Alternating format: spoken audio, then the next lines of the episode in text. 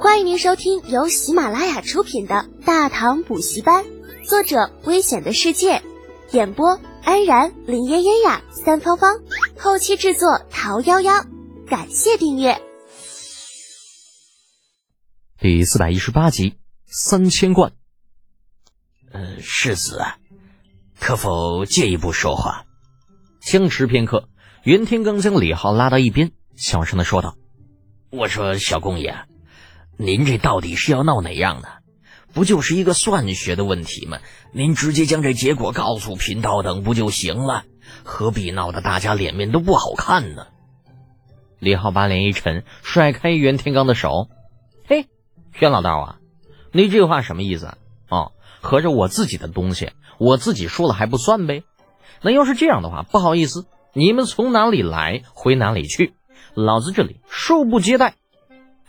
小公爷，小公爷，袁天罡连忙再次拉住李浩，急声解释着：“哎呀，贫道就直说了吧，其实热气球这事儿已经被陛下给知道了，陛下亲自下令，半月之内必须要见到实物。这贫道，哎，贫道眼下这这等不起呀，实在是。”李浩似笑非笑的问道：“哦，那陛下可曾说让我出手？那那倒是没有，那不就结了？而且啊，不是我说你啊，老袁，就怎么造热气球，我不已经告诉你了吗？你照着我说的法子回去弄，半个月之内肯定能弄出来一个，没问题。那事情要是真那么简单就好了。”袁天罡心情复杂的瞥了一眼依旧聚在一起讨论的众老道。长叹一声：“哎呀，哎，小公爷呀，事到如今，贫道就实话实说了吧。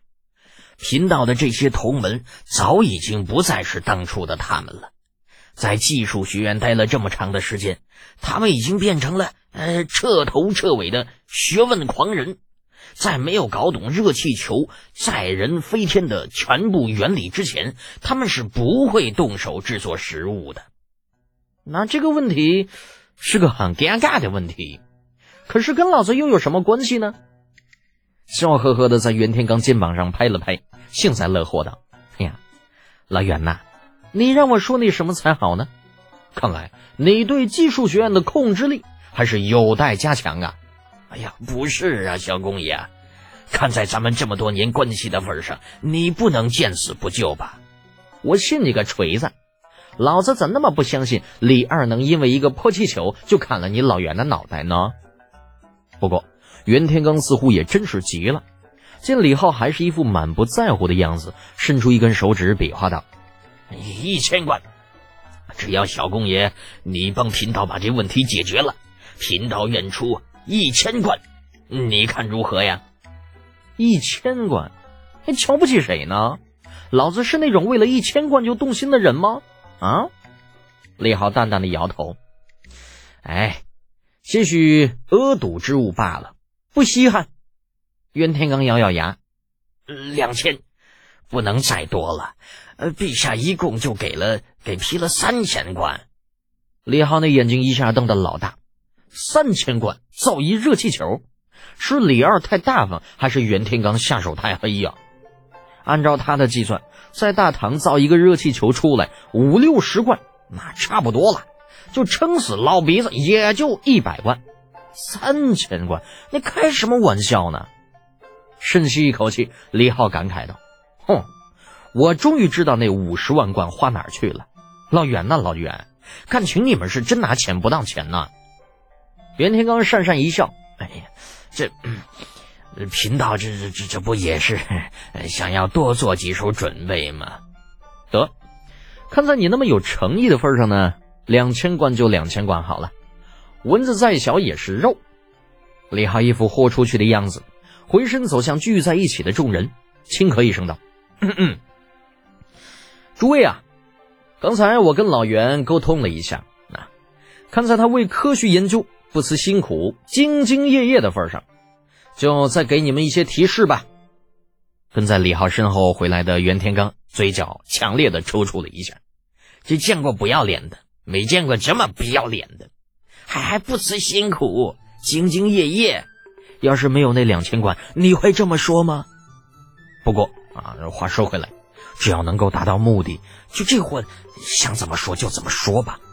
反正只要热气球能够造出来，并且真的能够载人飞天，道门的声望立刻就能再次被拔升到一个新的高度。哎呀，我袁天罡也算是不负先贤。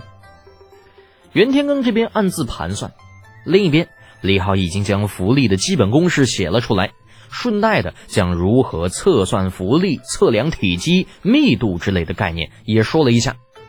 一群道士听得双眼放光，各自抱着炭笔记个不停。马周、王玄策啊，就眼前尽是圈圈，彻底懵逼了。接着说薛仁贵。啊，这薛仁贵还行，站着睡着了。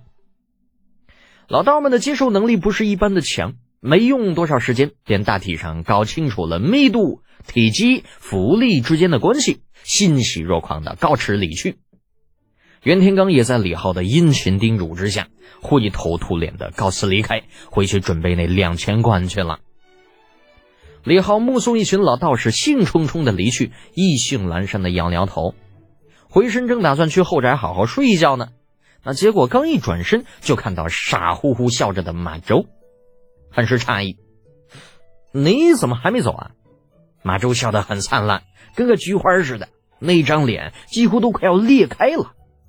拱拱手，深深一礼：“哎哎哎，嗯，呃，小公爷啊，马周之前呃喝多了些酒，嗯，多有得罪，还望小公爷不要放在心上啊。”夜猫子进宅，无事不来。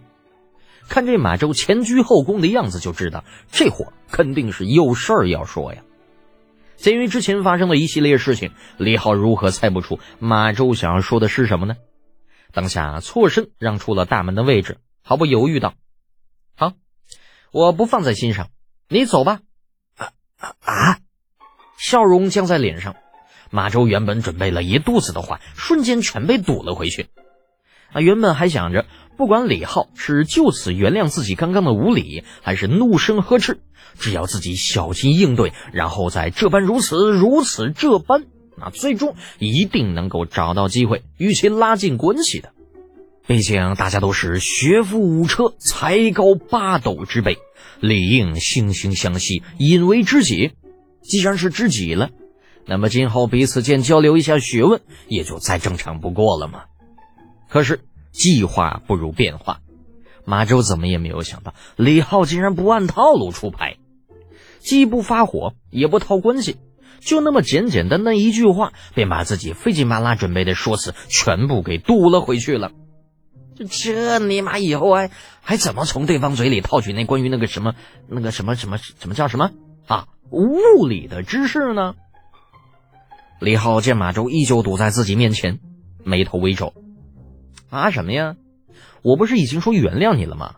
快走吧，我要回去睡一觉呢。应付这一群老头子实在是太累了，这死了我不知道多少个脑细胞。马周大急，呃，不是，呃，小公爷，嗯，这这这，您这个，呃，这什么这？快走快走，别耽误老师休息。不等马周说完，王玄策已经赶上来了，连推带搡的将他往出赶。这真是的。这醉鬼当谁是傻子呢？还道歉，以为别人看不出来你是对物理感兴趣儿，还是怎么着啊？以前没有接触过，不知道老师竟然如此博学，连如何飞天都知道。哎呀，这家伙现如今老师身边除了五疯子薛仁贵，就是那傻憨憨铁柱，这岂不代表了自己可以优先继承恩师的学问呐？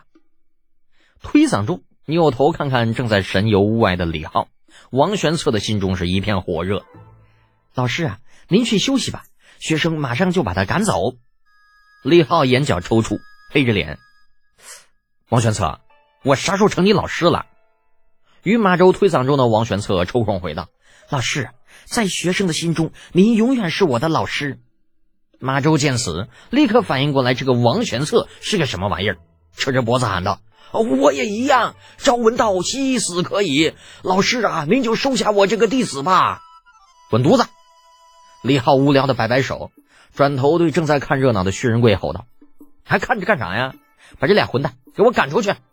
哦，薛仁贵瞬间回魂，二话不说，笑着便将那正在门口厮打的两个家伙全部推了出去，然后咣当一声关上了大门，完全不顾之前与王玄策的兄弟之情，就闹呢不是？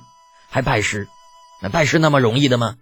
老子辛辛苦苦学习学了好几十年啊，十几二十年才学了那么一点东西，完了又隔着一千四百多年就就搬到大唐，这怎么可能那么容易就卖了呢？那湖山跨地域从西域运点葡萄酿过来，还觉着辛苦，要翻上几倍的价钱呢。老子跨越着时间与空间就搬来的东西，这玩意儿能便宜吗？听众朋友，本集已播讲完毕，请订阅专辑，下集精彩继续哦。